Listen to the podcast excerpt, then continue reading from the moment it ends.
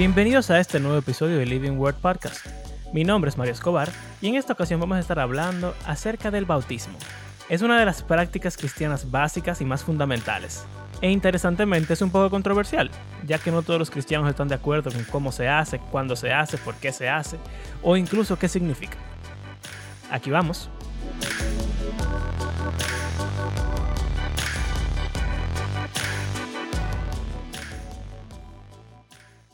Ok, estamos al aire. No se dice al aire porque eso era en la radio. Estamos en, el cable, En la nube. En la nube, ok. Y en el día de hoy vamos a hablar de un tema interesante. Por lo regular, ahora no hablamos de temas teológicos. Ni doctrinales. Ni doctrinales. Excepto cuando estábamos hablando de qué es la Biblia. Ahí hablamos un poco de algunos temas doctrinales teológicos. Pero es un tema relativamente sencillo porque es una doctrina fundamental. La autoridad, inerrancia, infalibilidad de la Biblia. Y como que no había, no hay ningún tipo de disputa entre los cristianos, eh, eh, que la Biblia es la palabra de Dios y que, ¿verdad? Aunque es interesante el tema, porque la Biblia es un libro interesante en su composición, pero como que no había mucho que, que discutir y tampoco había que tener una postura clara, porque la postura es evidente. Somos cristianos, creemos que la Biblia es la palabra de Dios. Pero en este tema de hoy, yo en lo personal, como que no puedo decir que, ah, mira, tal cosa, claramente. Porque es como, es complicado. Y ha tenido diferentes formas y tiene diferentes formas en diferentes tradiciones. Pero lo voy a introducir con esta historia. Que pasó exactamente ayer. o sea, hoy es sábado, para lo que están escuchando, pero estamos grabando un otro día. Ah, un miércoles. Entonces, fue ayer. Me escribe un estudiante. Hola, profesor, ¿cómo estás? ¿Qué sé yo qué?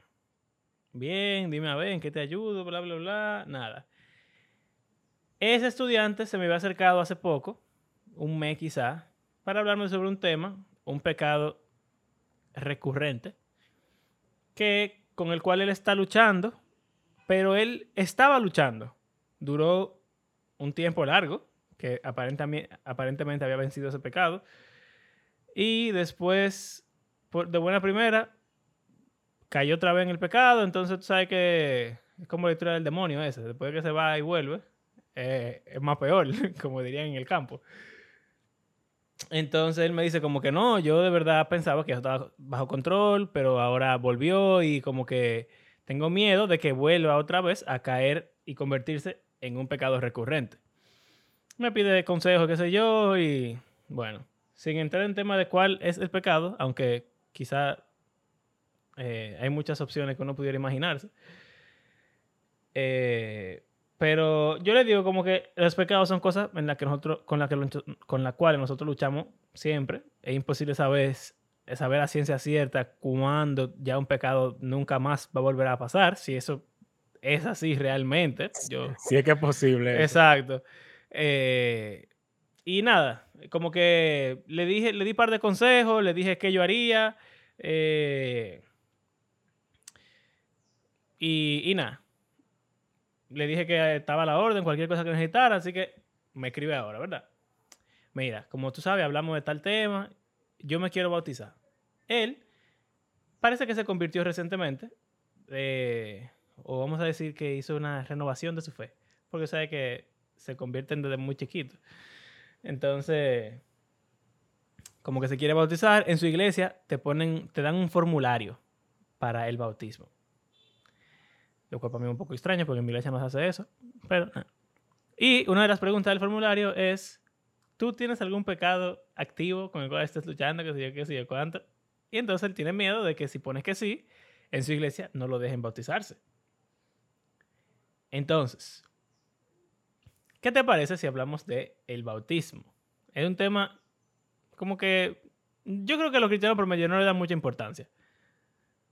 Pero quizá es importante quizás lo damos muy por sentado, porque eh, yo diría que incluso ni siquiera estamos como claros en los debates que hay sobre el bautismo, porque es un tema que casi no se habla.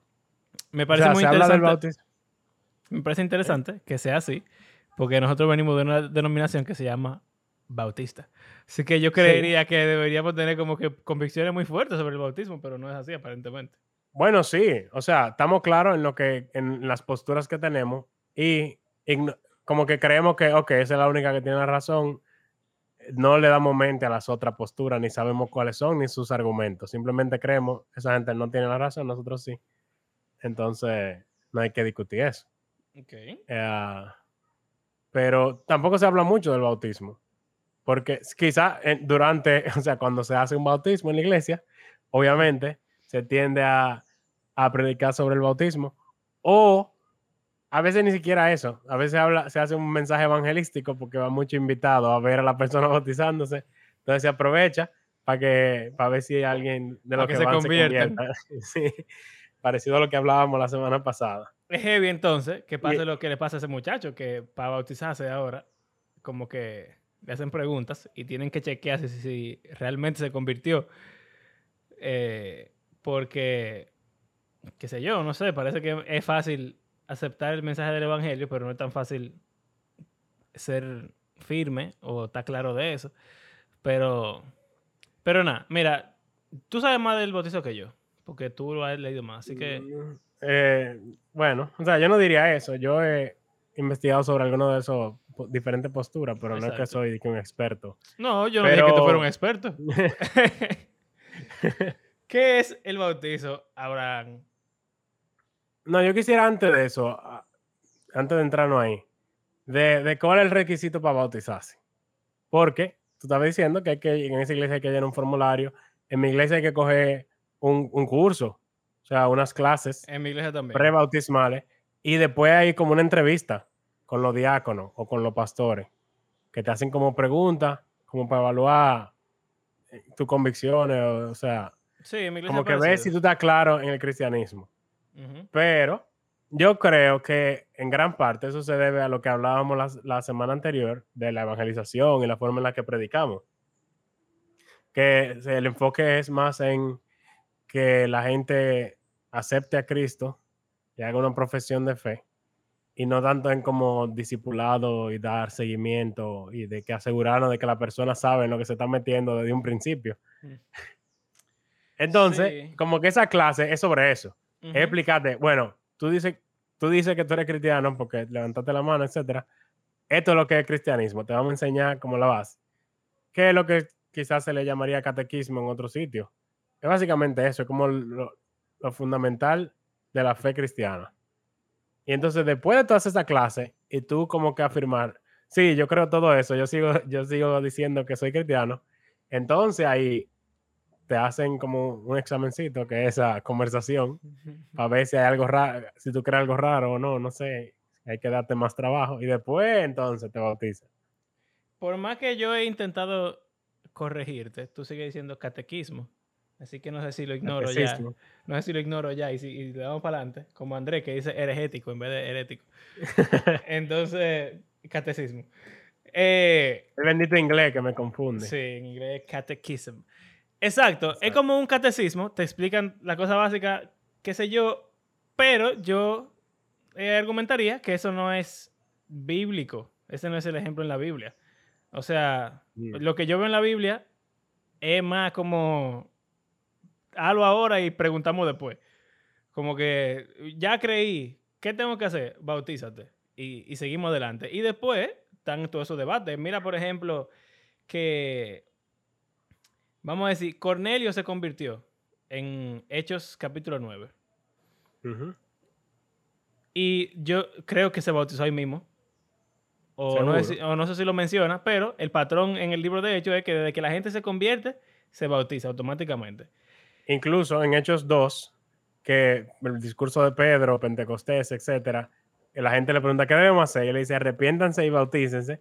Y después dice, los que recibieron el mensaje fueron bautizados y se unieron a la iglesia unas 3.000 personas. O sea, ahí se convirtieron 3.000 gente y 3.000 gente se bautizaron el mismo día. Y yo dudo que hubo tiempo para preguntarle 3.000 preguntas a 3.000 gente.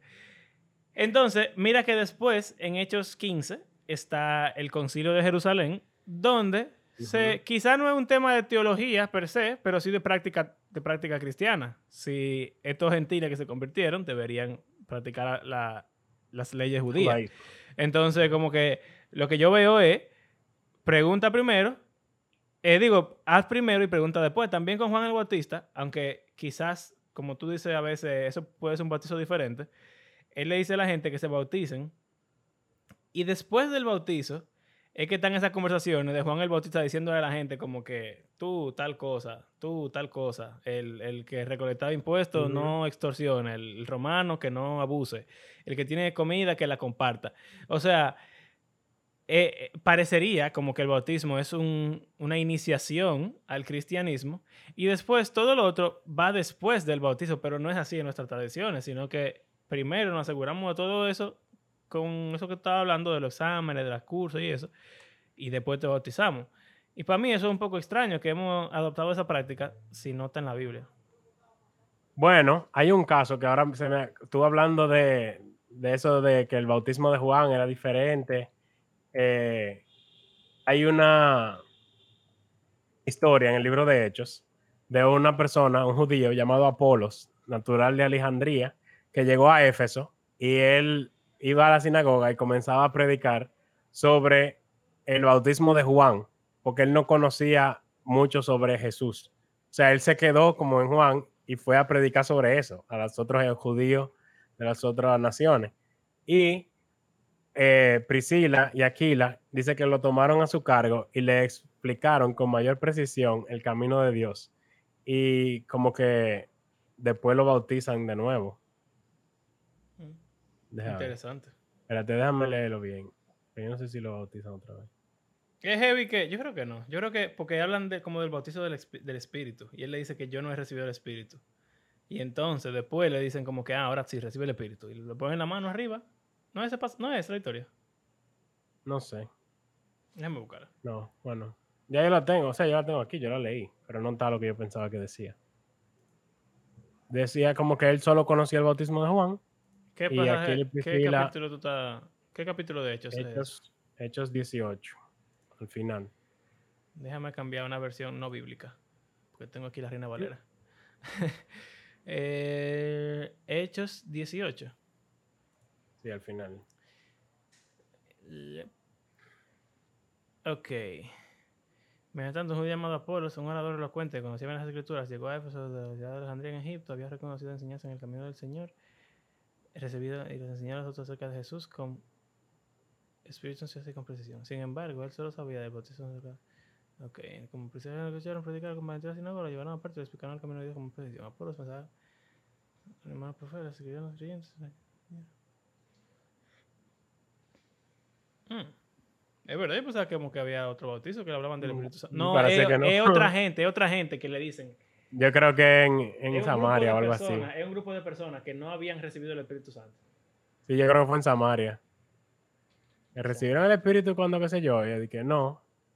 Eh, cuando Pedro fue a Samaria. Felipe había ido a Samaria y predicó, pero cuando Pedro fue, fue que la gente recibió el Espíritu. Algo así. Es verdad, déjame ver, te voy a decir dónde ahora. Bueno, bueno, no estamos yendo Bueno, de... eh, Hechos 8, 14. Cuando los apóstoles de Jerusalén oyeron que la gente de Samaria había aceptado el mensaje de Dios, enviaron a Pedro y a Juan allá. En cuanto ellos llegaron, oraron por los nuevos creyentes para que recibieran el Espíritu Santo. El Espíritu Santo todavía no había venido sobre ninguno de ellos porque solo habían sido bautizados en el nombre de Jesús. Es el bautizo. Normal. Ah. Entonces Pedro y. Juan impusieron sus manos sobre esos creyentes y recibieron el Espíritu Santo. Cuando Eh, Simón... Es más raro aquí, porque ya, o sea, ya comienzan a hablar de Simón el mago y no sé qué. Ah, sí. Pero es interesante que ellos se bautizaron en el nombre de Jesús y después porque recibieron el Espíritu Santo. Que es raro porque nosotros creemos que cuando una persona se convierte, es bautizada por el Espíritu Santo y después es que lo bautizamos por agua. De ahí es que los, los pentecostales y los carismáticos creen que el bautizo del Espíritu Santo es otra Y cosa. habla en lengua. Lo cual es Sí. otro tema que no vamos a hablar hoy, pero No. ese sí es otro bautizo del que no estamos hablando. Eh, pero yo creo que esos Sí. dos casos ejemplifican muy bien lo que estamos diciendo. O sea, bautízate primero y averigua después. Ellos habían sido bautizados por, en el nombre del Señor, pero no sabían bien, de hecho, no tenían el Espíritu. Santo todavía. Y Apolos eh, había sido bautizado, no se bautizó otra vez, sino que él había sido bautizado en el bautizo de Juan, pero ya él había habla- ha oído hablar de Jesús, solo que él no entendía bien el mensaje.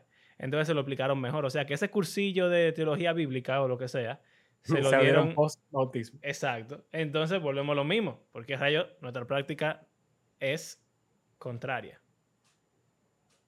Bueno, no sé. Es como para no bautizar a alguien que pasa muchísimo como quiera. Porque uno podría decir, bueno, es que no queremos bautizar a alguien que al final eh, no, no es cristiano. Y después, cuando se convierta, tener que bautizarlo otra vez. En la Biblia, yo creo que nunca se bautiza a nadie otra vez. No. Y eso también es otro tema de debate, que hay algunas denominaciones que vuelven a bautizar cada vez que alguien se, como que vuelve al camino, te vuelven a bautizar. O si te bautizaste en otra denominación, te vuelven a bautizar también. Pero hay algunas que no, que si te bautizaron una vez, ya ese bautismo cuenta para siempre.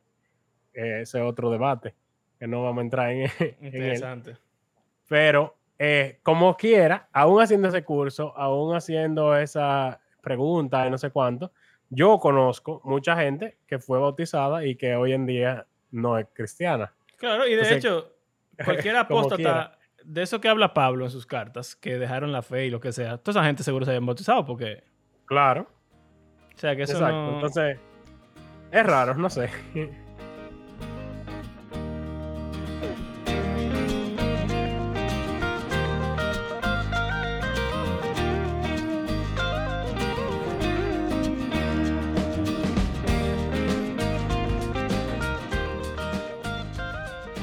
Entonces, ahí creo que vale la pena volver a la pregunta que yo te hice al principio. ¿Qué es el bautizo? Porque si hay requisitos para bautizarse, o si queremos que la gente esté segura de lo que sea, significa, significa que entonces el bautismo es algo, vamos a decir, importante. Entonces, ¿qué es? ¿Por qué se No, hace? y de- definitivamente importante, porque incluso una de las cosas que Jesús le dijo a sus discípulos que hicieran con los discípulos que ellos hiciesen. Ujú. Ya, dice, id y hacer discípulos y bautícenlo en el nombre del Padre, del Hijo y del Espíritu.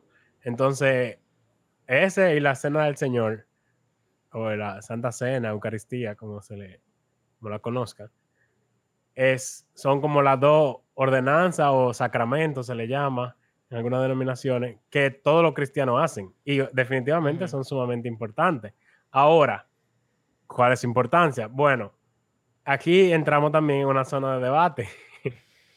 Porque el bautismo es un mero simbolismo o es algo más. ¿Cómo mero simbolismo? Bueno, Jesús dijo que nos bautizamos, entonces nosotros obedecemos a Jesús y nos bautizamos. Y de paso, es un buen testimonio y simbolismo, le dice a los demás de que, o sea, yo soy cristiano, una forma pública de tu identificarte con el movimiento del cristianismo. Ahora, ¿de dónde sale eso? Bueno, por ejemplo, en Romanos 6, Pablo dice, eh, hemos muerto al pecado, ¿cómo podemos seguir viviendo en él? ¿Acaso no saben ustedes que todos los que fuimos bautizados para unirnos con Cristo Jesús, en realidad fuimos bautizados para participar en su muerte? Por tanto, mediante el bautismo, fuimos sepultados con él en su muerte, a fin de que, así como Cristo resucitó por el poder del Padre, también nosotros llevemos una vida nueva.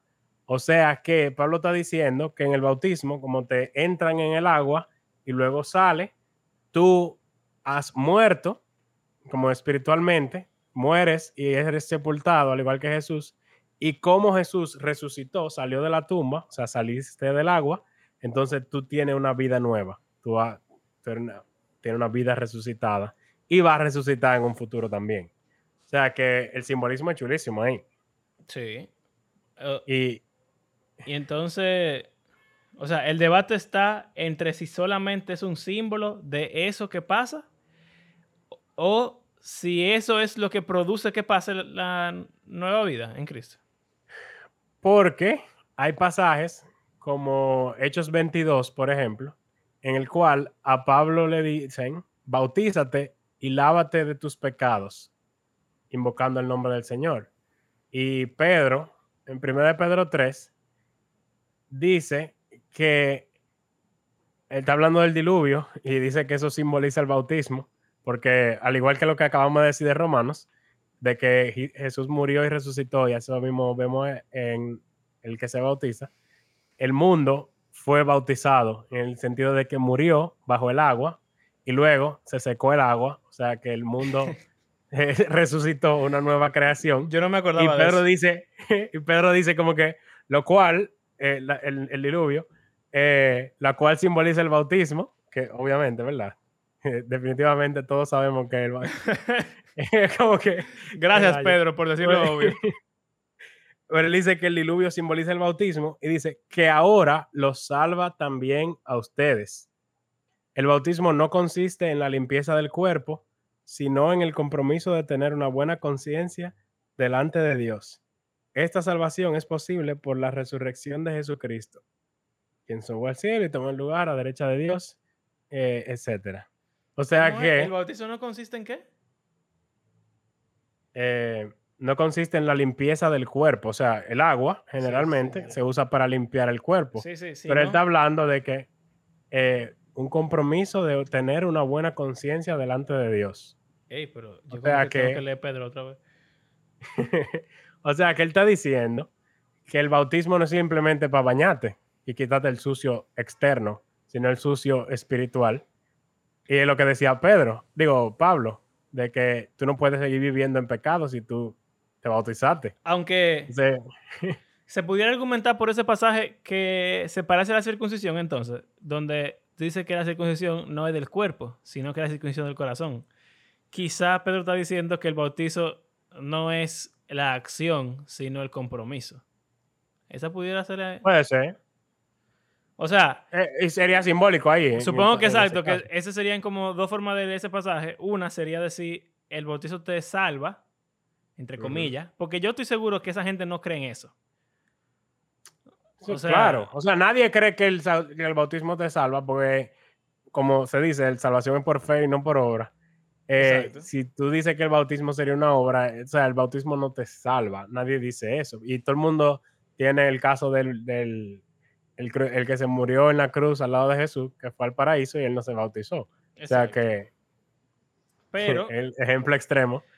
Pero como que ellos dirían que si tú tienes la, pos- la posibilidad, tú tienes que hacerlo.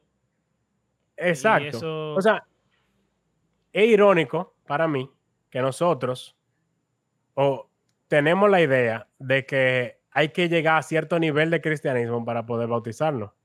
Que eso es lo que pasa con los muchachos, los estudiantes. Yo mismo que crecí en una iglesia cristiana me bauticé como a los 17, 18. ¿Por qué? ¿Qué sé yo? Que en cierto modo, y yo le preguntaba a algunos estudiantes de nosotros, ¿y por qué tú no has bautizado? Eh, no, porque como que yo, yo no siento como que ese nivel Ajá, como que no estoy de- listo. de espiritualidad, ajá, como que yo no soy lo suficientemente cristiano para bautizarme. Y si es el caso de que ellos saben que no son cristianos, tiene sentido. Claro. Pero si ellos están convencidos de que son cristianos, no debería haber ningún impedimento. Exacto. Es interesante porque en ese caso, yo me vería tentado a decir, si tú crees que tú no eres suficientemente cristiano y que tú no estás listo para ese nivel de compromiso, pues entonces Pedro dice, es un compromiso a una nueva vida, básicamente. Entonces quizás tú no Sí. eres cristiano. Exacto, puede ser. Lo Y en cual, ese sentido estaría bien, sí, de que no se bauticen a lo loco. pero estaría mal pensar, yo soy cristiano, pero, soy Pero no cristiano. Exacto, soy un cristiano no comprometido. ¿Qué es eso? Eso es un... Estoy enamorado de ti, pero no, no estamos saliendo. ¿Qué, qué es eso? Esp- Espérame. Eso es como, estoy enamorado de ti, pero todavía espérame dos años y después yo vengo y te enamoro. Que eso como que no funciona muy bien. Eso es como un apartados de mí, nunca os conocí. Wow. Ok. Entonces, Bueno, Dios. Humor negro. Eh, ok. Entonces, está bien. Es un debate interesante. Para mí interesante porque yo siento, para mí es difícil de entender ese debate. Yo, eh, por, por ejemplo, los católicos bautizan niños. ¿Verdad? Sí, ese otro. Sí, eh, yo sé está que es otro relacionado con eso. Pero espérate, Está no vamos a relacionado con eso. No, no vamos a entrar ahí todavía, espérate. Ok. espérate. Es, otro ejemplo que quiero llegar. Aunque sí vamos a hablar de eso, pero, pero todavía. Eh, los católicos bautizan niños, pero los niños no están convertidos. Los católicos lo saben. Sí. Algún bautista, protestante, pentecostal quizás diría como que, ah, ellos están, qué sé yo, cristianizando gente que no se ha convertido. Eso es mentira. Ellos están conscientes de que no son cristianos. Eso tiene otro simbolismo que tú hablas de eso que yo no lo entiendo muy bien, pero está bien. Yo tampoco, pero. se parece, se parece para mí a la circuncisión. Se cu- circuncida a un niño cuando es chiquito, pero no todo el Exacto. circuncidado Sí. es hijo de Abraham, hablar como diría Pablo. Pero nada. Pero después, en los diferentes rituales católicos que hay en la vida, en la vida católica, hay un momento en el cual tú puedes decir como que, mira, yo realmente empecé a seguir la fe católica. Y si tú vas a YouTube y tú pones ¿viste, testimonio de esa gente que tienen canales católicos, tú vas a ver que ellos te dicen como que, sí, yo hice la primera comunión, me bauticé, bla, bla, bla, bla, pero realmente tuve un eh, compromiso real con Cristo en tal momento.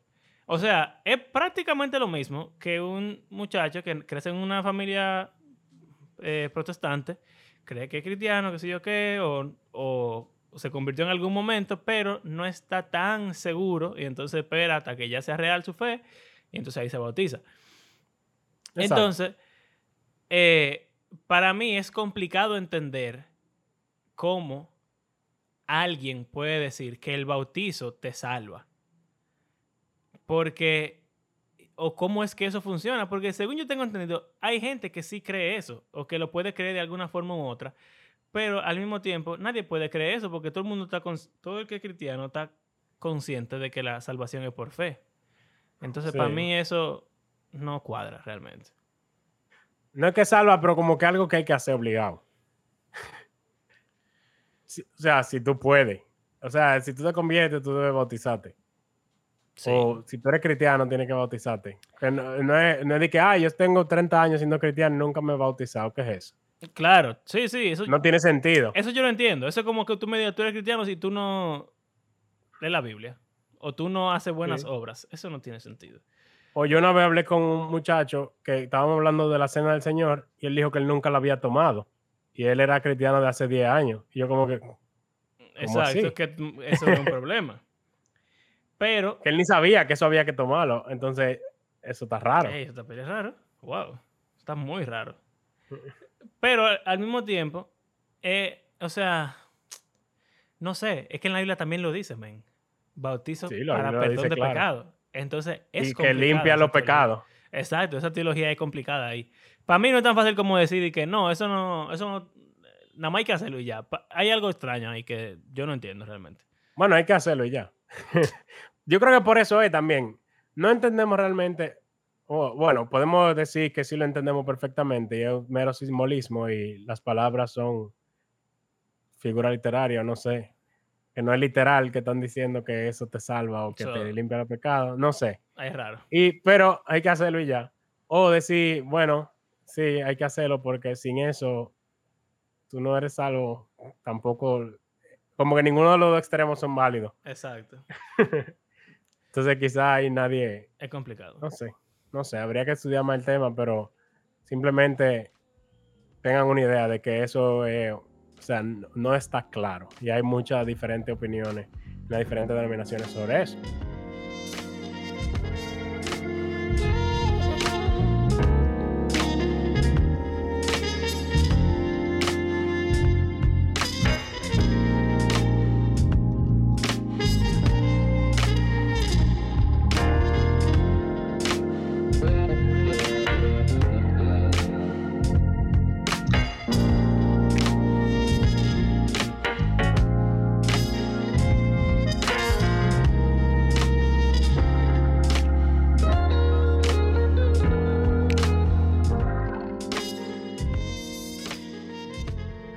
Otra cosa que es muy diferente es el método de bautismo.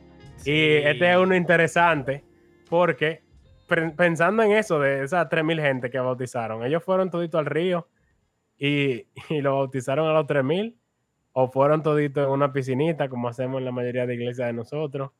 Eh, raro. Y hay algo, un documento que se llama el Didache. creo que lo estoy diciendo bien.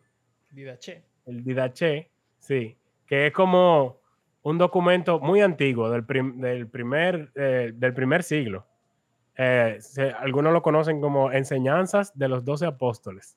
Es como un documento creado por de los grupos de los primeros cristianos. Dicen que con las enseñanzas de los apóstoles. Eh, los católicos lo aprecian bastante, obviamente.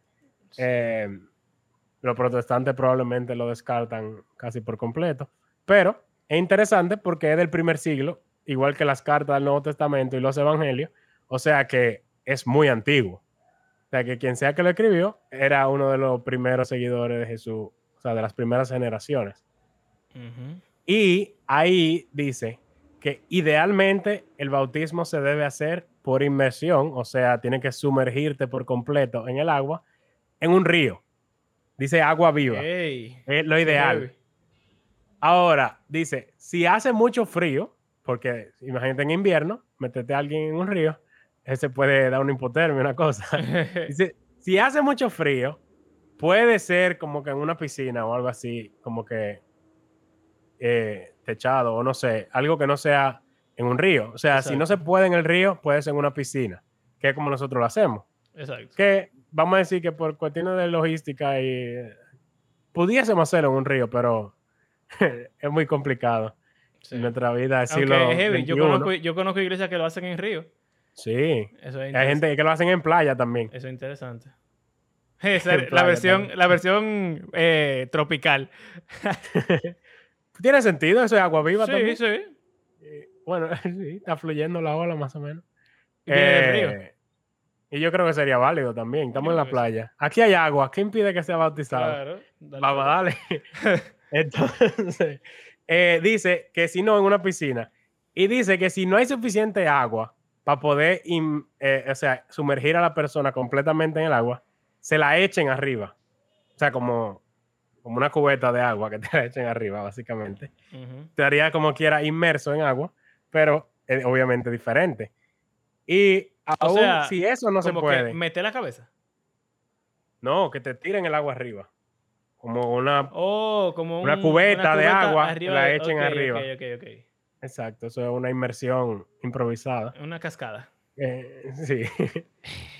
y como que si eso no se puede, se hace lo que hacen los cató- eh, algunos católicos, algunos otros protestantes también, que que echan como unas gotitas en la cara, Ajá, un un spray de agua. sí. O sea que eso me, me ayuda también a ver más. Ok, independientemente de que creamos, por ejemplo, nuestras iglesias tienen como una, algo importante de su doctrina, que el bautismo es por inmersión.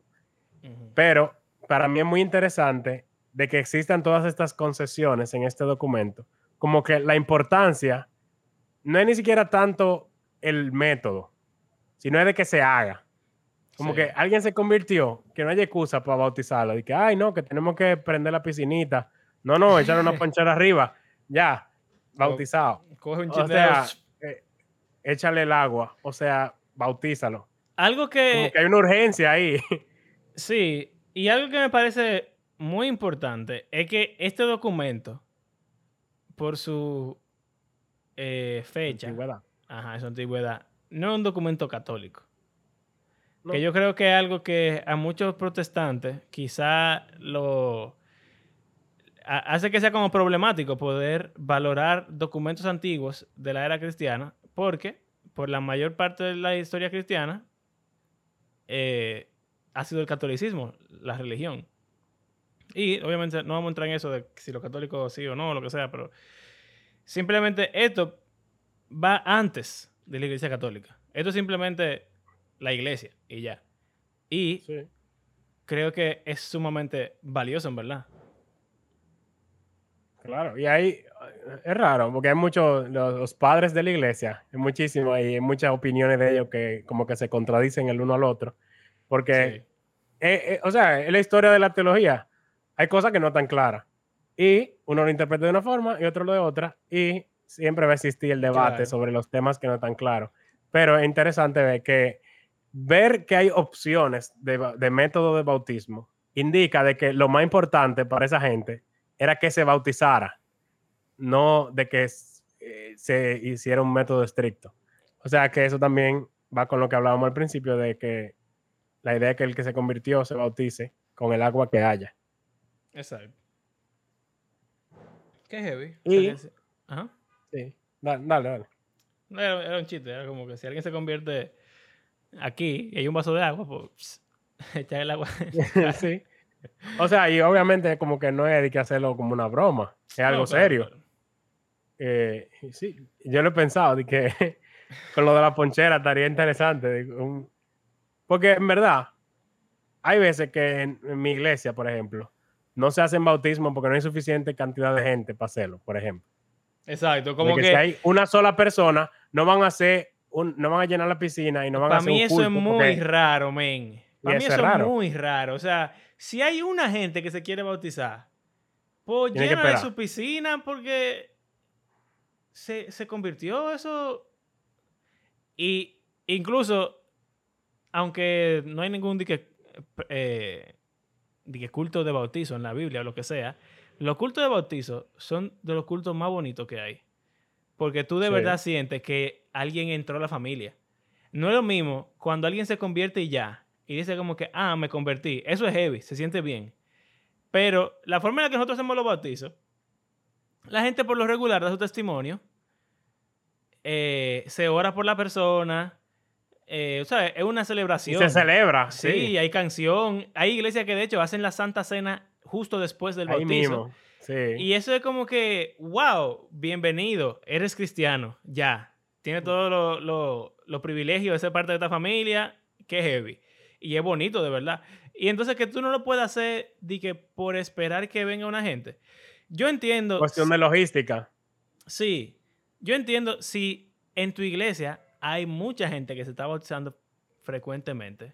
Creo que está bien que haya bautizos periódicos. Que va- vamos a decir que cada dos meses siempre hay por lo menos tres gente que se quieren bautizar. Pues entonces siempre hay bautizo. Está bien, espera tres meses. Eso vamos a decir que es válido por el mismo tema de la simplicidad, de la logística, de que sea el culto bonito que estamos esperando, todo eso. Pero si en la iglesia casi no hay bautizo, que por ejemplo el caso de mi iglesia, que han pasado, ha- han pasado años a veces sin, sin bautizo. Como que, wow, de verdad yo creo que con que una persona venga deberíamos hacer el culto En verdad, entero. yo ahora mismo pensando, exacto, un culto para una sola persona que se bautice Eso sería sería muy chulo, muy chulo y muy edificante para la persona y para la familia que vaya, etcétera. Eso sería demasiado. Yo creo que sería muy bueno, Es verdad. sí. Eso, eso Pero interesante. Sí. Pero es eso, o sea, como que, ah, el bautismo tiene que ser por inmersión, entonces tenemos que esperar porque, no, es, es raro. sí. En vez de, como que me dan ganas de coger una ponchera y echarse el echar el agua, ya te bauticé. Te bautizaste.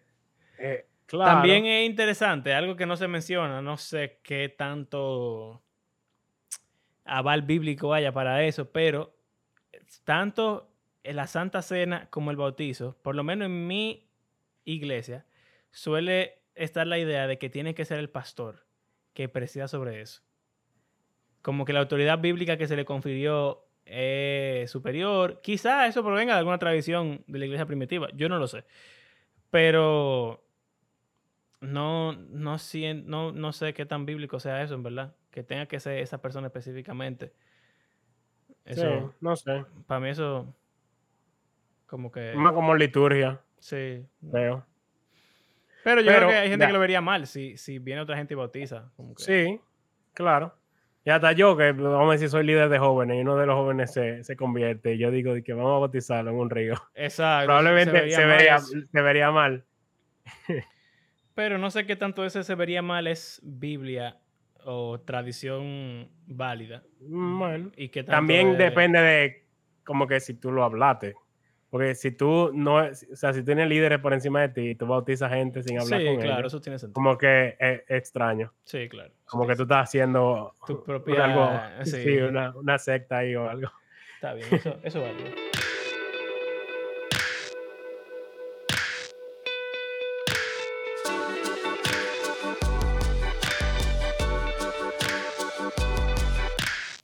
Gracias por acompañarnos en este episodio. Les recordamos que hacemos este podcast porque creemos que la Biblia es un libro que está vivo y que tiene el poder de Dios para transformar a sus lectores y a todo el mundo.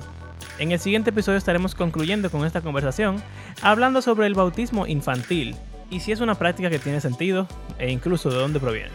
Si disfrutan de nuestro podcast, les invitamos a compartirlo en las redes sociales y si quieren apoyarnos económicamente pueden hacerlo en nuestras plataformas de PayPal o Patreon. Como de costumbre, queremos agradecer a cada una de las personas que ha convertido nuestro podcast en parte de su rutina semanal y será hasta la próxima. Hasta luego.